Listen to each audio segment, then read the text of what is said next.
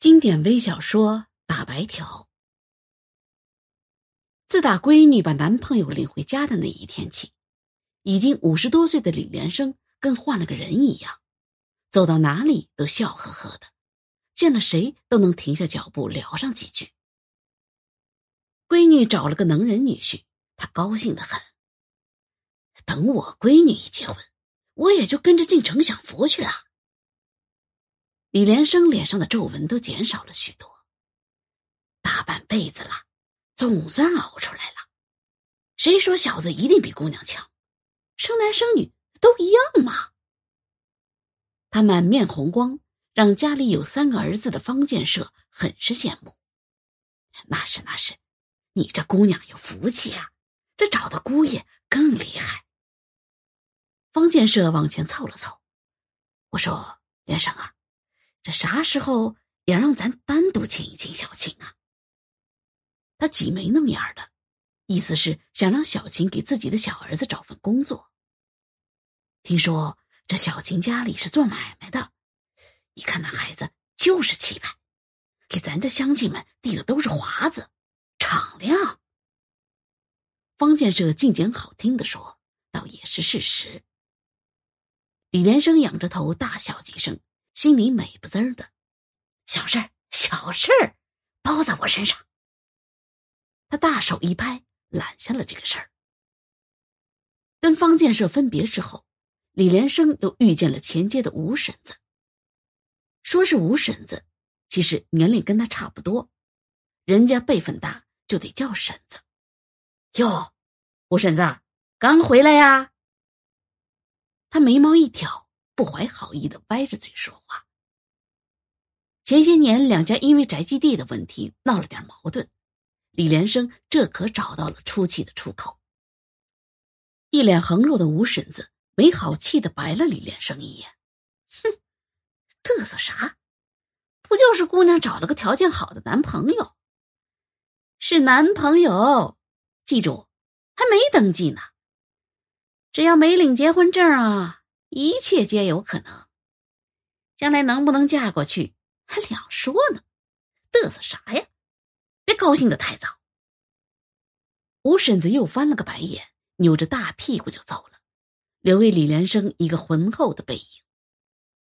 这话可把李连生气到了，他冲着胖女人的背影跳起脚来，怒吼着：“哼，你就是吃不到葡萄说葡萄是酸的，叫你平常耀武扬威。”到了这把年纪，还要一趟一趟跑去找闺女要养老钱，你也不害臊？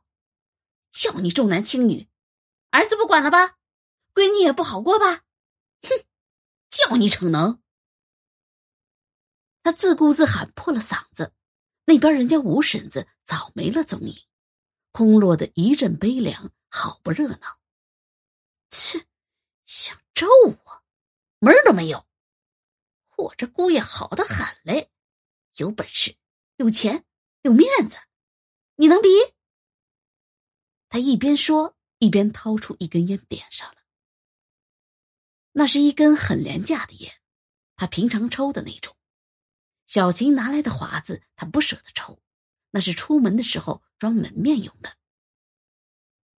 一边走，他一边寻思：这吴婶子的话虽然难听。但也有道理。两个人一天没领证这事儿啊就一天不准成。不行！李连生一拍大腿，急忙给闺女打了个电话，说起领结婚证的事儿。还没订婚，直接领证不好吧？小梅有点惊讶。这么着急干嘛呀？再相处看看呗。他倒是一点都不着急。李连生知道两个人在一起后，坚决要求马上订婚，然后就是去领结婚证，早点安定下来，我们就省心了。他以这样的理由拍板定了下来。很快到了订婚这一天，李连生早早叫来了自家亲戚撑场面，在最贵的幸福大酒楼摆了两桌。可谁也没想到，订婚这么大的事儿。男方就来了小琴一个人，他的家人一个都没来，这这咋回事李连生脸上有点挂不住，不满的看了看小梅，怎么没提前跟我说一声啊？他的语气不大好，皱紧了眉头。小琴的母亲突然生病住进了医院，父亲在身边照顾，都抽不出空来。小梅不以为然的说：“家里亲戚也都很忙，就没麻烦他们。”李连生气的耳朵都快冒烟了。哎，你这孩子懂啥呀？懂？这么大的事儿都不当回事儿啊？他只管教育自己闺女，不好意思说小晴，因为这孩子又拿了许多名贵的礼物。算了算了，就这样吧。几个亲戚过来解了围，大家伙坐在一起聊起天来，气氛这才慢慢好一点儿。说到彩礼，小青从皮包里掏出一个红包，双手郑重其事的递给了李连生。所有人的目光都集中过来，以为里面是一张银行卡。李连生忍不住笑了起来，他不好直接打开看，用手摸了摸，不对呀，根本没有卡的样子，薄薄的，感觉什么都没有一样。他顾不得脸面，快速打开了红包，眯着眼朝里望去，哪有什么银行卡，那里面是一张纸。扯出来一看，是一张纸条，大概有 A 四纸的三分之一那么大，上面歪歪扭扭的写着：“彩礼十八点八万。”这什么东西？大白条！李连生顿时火冒三丈，亲戚们面面相觑，想笑又不好意思笑出来，差点憋出内伤。